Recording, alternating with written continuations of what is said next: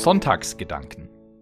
Der große Glaubensimpuls mit frischen und mutmachenden Gedanken für dein Leben.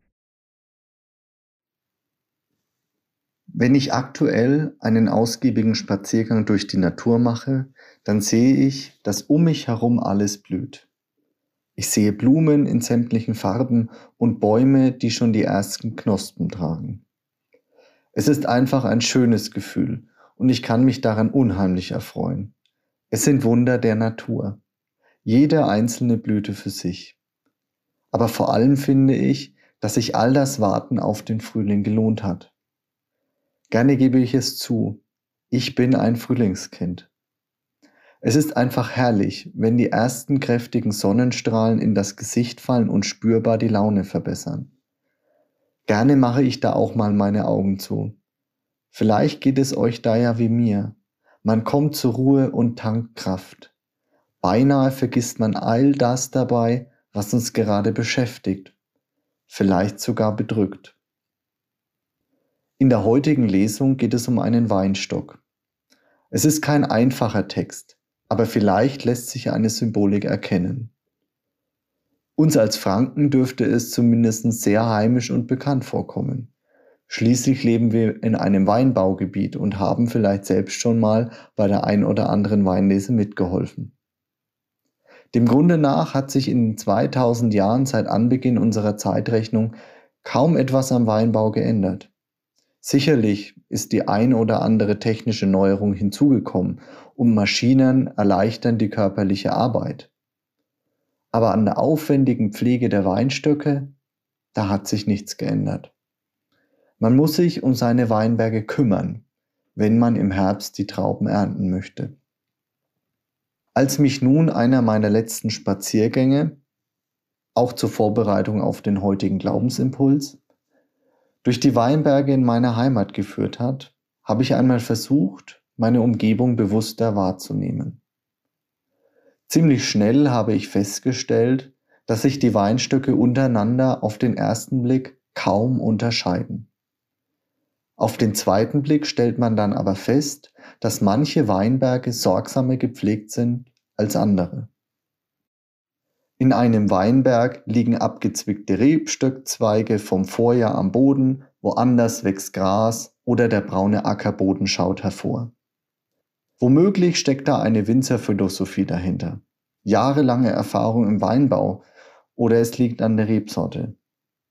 So genau wissen das wohl letztendlich nur unsere Winzerinnen und Winzer. Klar wurde mir allerdings, dass ohne äußere Pflege gar nichts geht. Denn auch ein Blatt will mal entlaust werden. Solch ein Rebstock lebt aber noch von ganz anderen Umständen, von der Sonne, welche die nötige Kraft spendet, oder das über die Wurzeln aufgenommene Grundwasser. Es passiert etwas in dieser Pflanze, auch wenn wir es nicht sehen können, auch wenn wir es nicht immer beeinflussen können. Doch eines scheint sicher, der Mensch kann sich die Natur nicht zum Untertan machen. Da kann er noch so viele Wasserleitungen in die Weinberge legen oder hoffen, dass der Klimawandel doch nicht mit aller Wucht zuschlägt. Und so, wie wir Menschen manchmal mit unseren natürlichen Lebensbedingungen umgehen, haben wir es vielleicht auch gar nicht so recht verdient, von der Natur immer wieder aufs Neue reich beschenkt zu werden. Die Natur kommt wunderbar ohne den Menschen aus. Doch wie sieht es umgekehrt aus?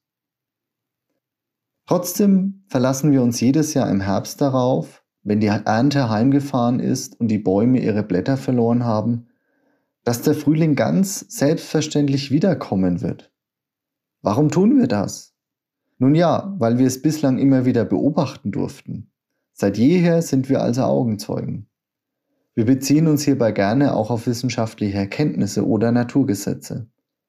Doch manchmal hoffen wir auch einfach, dass es jemanden gibt, der Acht darauf gibt, dass morgen die Sonne wieder aufgeht und die Welt sich weiterdreht. Und letztlich verlassen wir uns auch darauf, dass jeder Weinstock im Herbst voll mit weißen oder roten Weintrauben hängt.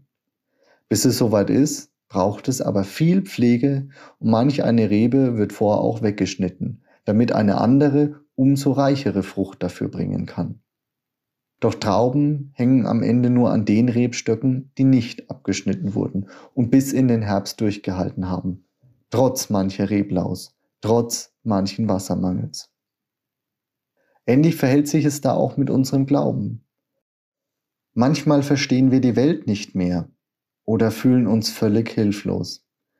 Wir fragen uns, wo unser Gott gerade ist. Warum lässt er das Leid zu? Oder es scheint so, als wäre er von uns fortgegangen. Und genau da setzt die Geschichte vom Weinstock und den Reben an. Wenn es uns also gelingt, durch Durststrecken des Glaubens durchzugehen, ohne unsere Freundschaft mit Jesus in Frage zu stellen, werden wir immer beschenkt. Gleiches gilt auch für unsere Beziehungen und Freundschaften im Leben. Wir alle haben enttäuschte Freundschaften hinter uns, haben andere Menschen verletzt oder wurden es selbst. Auch durch solche Durchstrecken mit unseren Mitmenschen müssen wir im Leben durch. Keiner unserer Mitmenschen ist perfekt. Wir auch nicht. Brauchen Freundschaften im Leben nicht also auch Pflege und gegenseitiges Interesse? Und wie schaut es da mit unserer Freundschaft zu Jesus aus? Wer kennt nicht das Gefühl, dass man sich Menschen nahe fühlt, egal wie weit sie weg sind? Das heutige Evangelium kann uns also auch eine Mahnung sein, dass wir für unsere Beziehungspflege mit Jesus und unseren Freundinnen und Freunden selbst verantwortlich sind. Für mich steht fest, dass das einfache Aneinanderdenken bei all dem zu wenig ist. Wir müssen uns füreinander interessieren, wir müssen füreinander einstehen und wir müssen bereit sein, für unsere Mitmenschen und für unseren Glauben auch mal einen Schritt zurückzutreten oder einen Schritt vorauszugehen. Überzeugungen kennen keine Kompromisse. Jesus kann in seinem Handeln auch keine Kompromisse. Und wenn ich auf die Ereignisse der vergangenen Woche nun zurückblicke, dann ist für mich sehr eindrucksvoll Bruder Abraham von der Abtei Münster-Schwarzach zu sehen, den ich auch schon selbst persönlich kennenlernen durfte. Sein Glaube und sein Gewissen steht bei seinem Handeln immer an erster Stelle. Auch wenn ihn seine Haltung auf die Anklagebank des Kitzinger Amtsgerichts wegen unerlaubten Aufenthalts eines jungen Geflüchteten gebracht hatte. Er konnte es aus Glaubens- und Gewissensgründen nicht zulassen, dass ein Mitmensch nach Rumänien hätte überstellt werden sollen. Deshalb gewährte er diesem jungen Mann Kirchenasyl. Der Prozess vom letzten Montag, der endete mit einem Freispruch. Vorerst. Klar scheint nur zu sein, dass die Staatsanwaltschaft das Urteil nicht akzeptiert. Aber vielleicht habe ich jetzt endlich verstanden, warum in unseren Gerichtszellen Kruzifixe hängen. Jesus war da. All das ist ganz bestimmt nicht einfach. Aber von einfach war auch nie die Rede.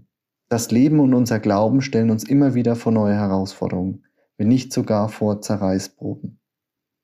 Deswegen müssen wir keine Gesetzesbrecher werden. Das will ich damit nicht sagen. Aber hinterfragen und uns für unsere Mitmenschen einsetzen. Darum sollte es noch viel mehr gehen. Aber das Leben belohnt uns auch.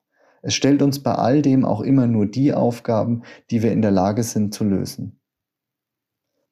Und am Ende dieses Glaubensimpulses bin ich mir sicher, wir brauchen mehr Mut. Música